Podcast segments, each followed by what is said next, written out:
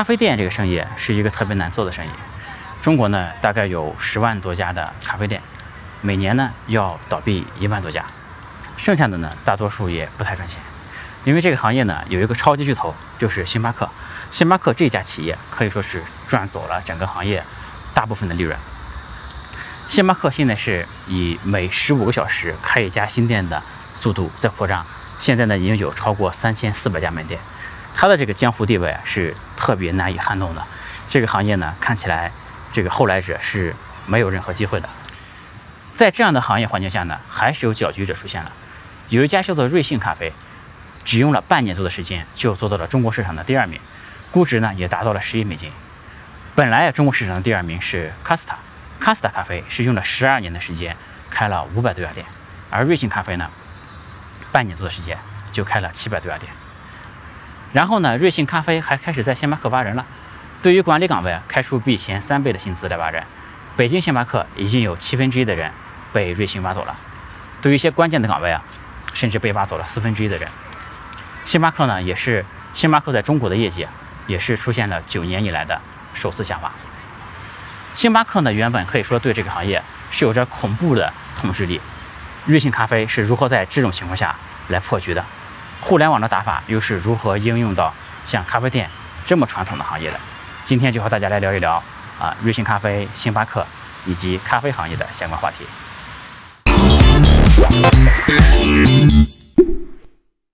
有趣的灵魂聊科技人文，我是李自然。今天呢，和大家聊一聊咖啡店相关的事情。咖啡行业其实属于这个大餐饮行业的范畴了。餐饮行业有一个特点，就是毛利率特别的高。一般来说呢，毛利率能占到百分之六七十啊。这个而咖啡行业呢，这个毛利率更高了，毛利率能达到。百分之八九十的毛利率，这里呢只是算食材的成本，啊，不算这个房租啊、人工等等。比如说一杯三十块的咖啡，咖啡豆的话呢，其实成本也就是两块钱左右的，其实毛利率特别的高。但这个行业呢，其实特别难干。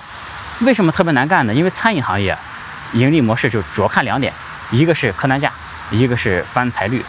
这个客单价呢，咖啡虽然毛利高，但是客单价并不高，一杯咖啡再贵也就是三十多块钱，对吧？这个而且呢。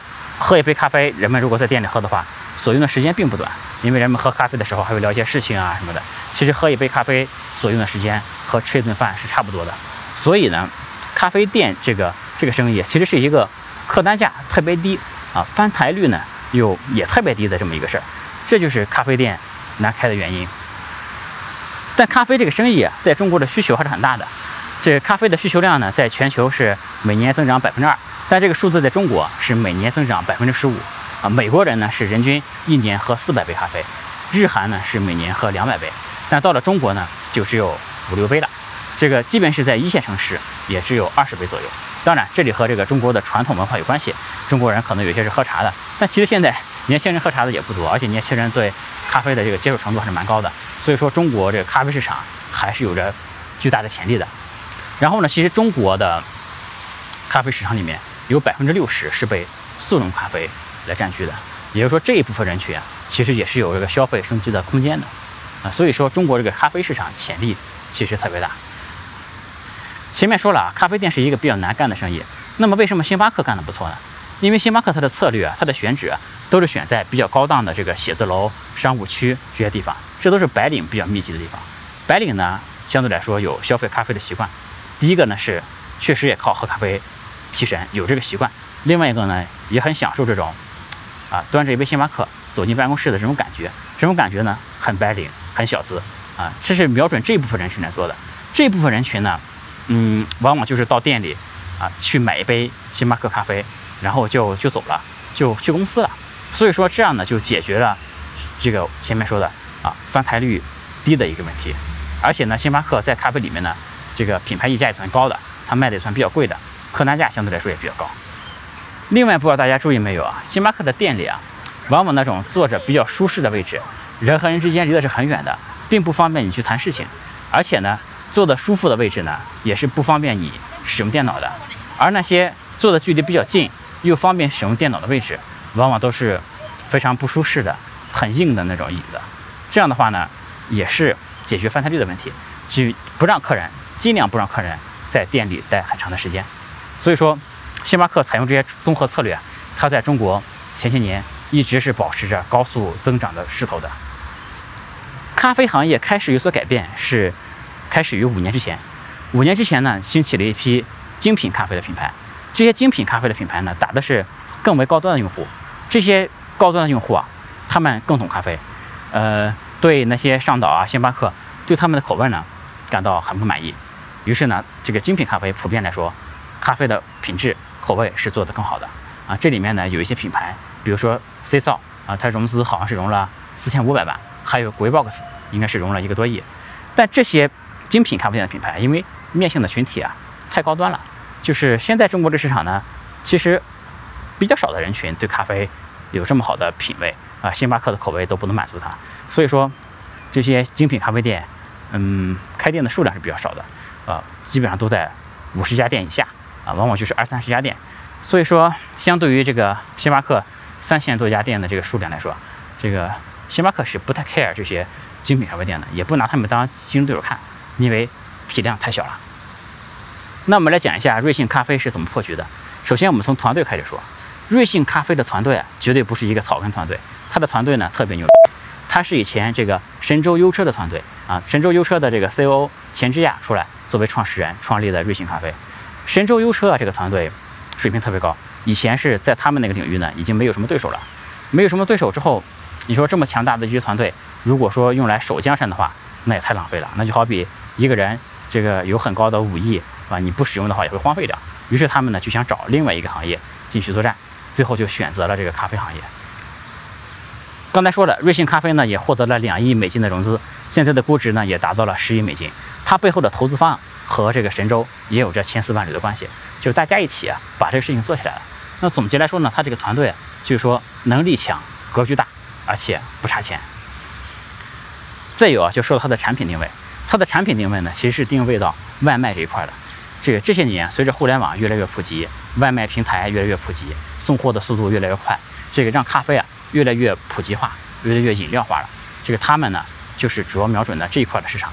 啊，星巴克呢，其实主要是打一个第三空间的概念，它是一个作为一个实体店的一个形式来出现的，让人在这个除了工作场所和家之外，还有一个地方可以去。它本来是主打这个概念的。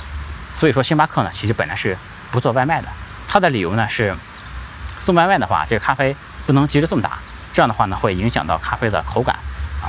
但现在呢，其实这个首先外卖送的速度也很快了，另外一个呢，这个需求啊是一直在的。其实大家时间都很宝贵，都很多人都不想去店里买，所以说呢，还有很多人在这个饿了么上面，在很多平台上面用这种跑腿服务去买星巴克。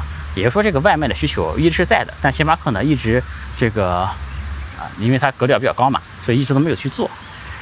那瑞幸咖啡呢就很敏锐的把握到了这个需求，而且呢它的定价是比较低的。星巴克一杯咖啡都是三十多块钱，瑞幸咖啡呢一杯咖啡都是二十多块钱。这个像美式咖啡它是二十二十一块钱啊，它是直接对标到了这个奶茶的这个价位。很多高级点奶茶你去买也是这个价格。这样的话，这它其实是抢了奶茶的一部分市场的。那人们在点外卖的时候，你可以把一个咖啡叫到办公室来喝，这样的话。就感觉特别方便，特别省时间，而且呢，你可能还要考虑一下，本来要买奶茶的，你要考虑一下了，对吧？我是买一杯奶茶呢，还是买一杯咖啡来喝呢？由于专注在外卖的这个模式啊，所以说瑞幸咖啡的这个选址啊，它的成本是比星巴克要低很多的。星巴克呢，前面也讲了它的模式，它必须要选在最高档的这个写字楼、商务楼下面。那瑞幸咖啡如果采用外卖的模式来做的话，它就没有必要了，它完全可以选在更便宜一点的地方啊，只要离得不是太远。外卖能送到就行了，而且它的店呢也可以更小一些，这样呢就它的成本比星巴克低了很多很多。另外从产品上说啊，它的产品品质比星巴克是不差的。他打的广告呢，也是说啊，相同的产品，相同的供应商，不同的价格啊。这个一杯咖啡其实二十块钱和三十块钱，这个价格差的其实也还是蛮多的。这样的呢，就会有很多人这个转而去消费瑞幸咖啡了。另外从这个产品的形象上面。我前面也说了，这很多白领会拿这杯星巴克进办公室，感觉比较有面子。啊，瑞幸咖啡是请了汤唯和这个张震来代言了，这两个明星也是，嗯，比较有品质的，普遍受到大众欢迎的这个这个明星。反正你现在作为一个白领，你拿着一杯瑞幸咖啡进办公室，啊，也不会感到丢面子，这也是比较时尚的一个选择。瑞幸咖啡在营销上主要采用了营销裂变加闪电战的一种方式。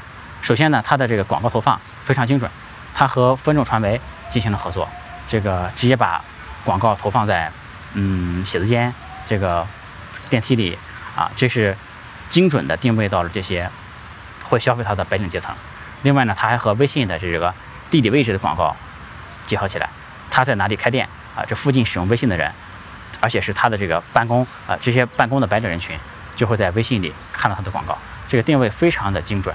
这个广告费呢花的也非常的值，然后啊，他还是采用了互联网公司标准的补贴战法，他这个补贴呢还加入了这个裂变的成分，包括呢新用户首杯是免费的，他请你喝一杯，然后呢买一送一，买五送五，而且呢你拉好友的话，你拉一个好友是你好友能得到一杯，你也能得到一杯，这样的话呢就有很多人有充分的意愿去拉一个好友进来，这个互联网竞争到今天，其实。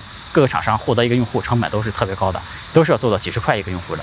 这个你想瑞瑞幸咖啡采用这种形式啊，让你请拉一个好友进来，请他喝一杯咖啡，而且还是免费的，大家意愿都很高。这个大家呢也会觉得特别的实惠，因为这杯咖啡我要买的话要二十好几块，我才能买一杯咖啡。但是这个记得我前面说的，那咖啡行业呢本来是一个毛利率特别高的行业，这一杯咖啡的成本其实对于厂商来说，其实成本是非常非常低的。就只有几块钱的成本，这样其实相当于他以几块钱的这个这个一个用户的成本，就很低的成本就拿到了很大量的用户嘛。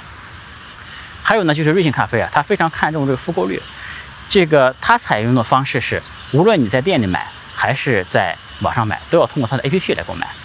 这个首先用户就会装上它的 APP 了。你既然装上 APP 之后，你如果对这个咖啡体验还比较满意的话，你总会来买第二次的嘛。你。来来，只要来买第二次，瑞幸咖啡就已经开始赚钱了。所以说，它这一套打法其实啊特别的接地气，而且传播的效果特别的好。瑞幸咖啡是采用了闪电战的战法，它一开始呢只开了两家店，就在神州下面开了一家啊，另外开了一家。他在这两家店里来测试这个用户的消费习惯，它的这个各种东西都测试过了。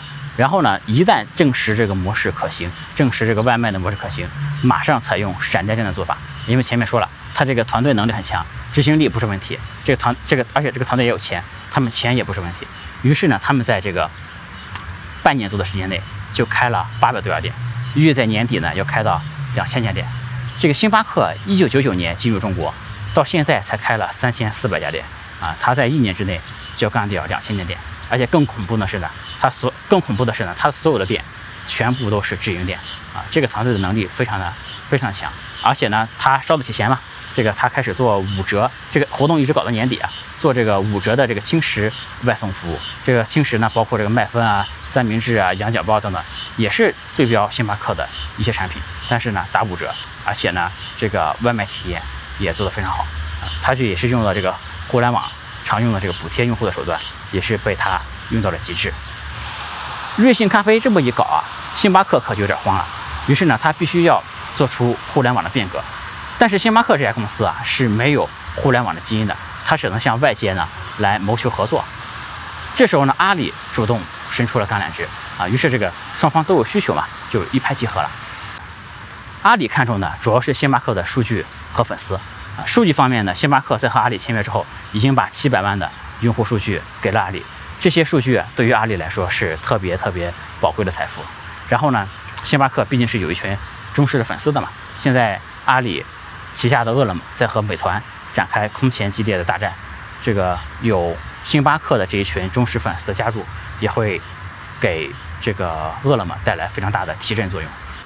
另外，盒马生鲜也是阿里旗下发展的很快的一个品牌，星巴克的加入呢，也会给盒马的用户带来更多的选择。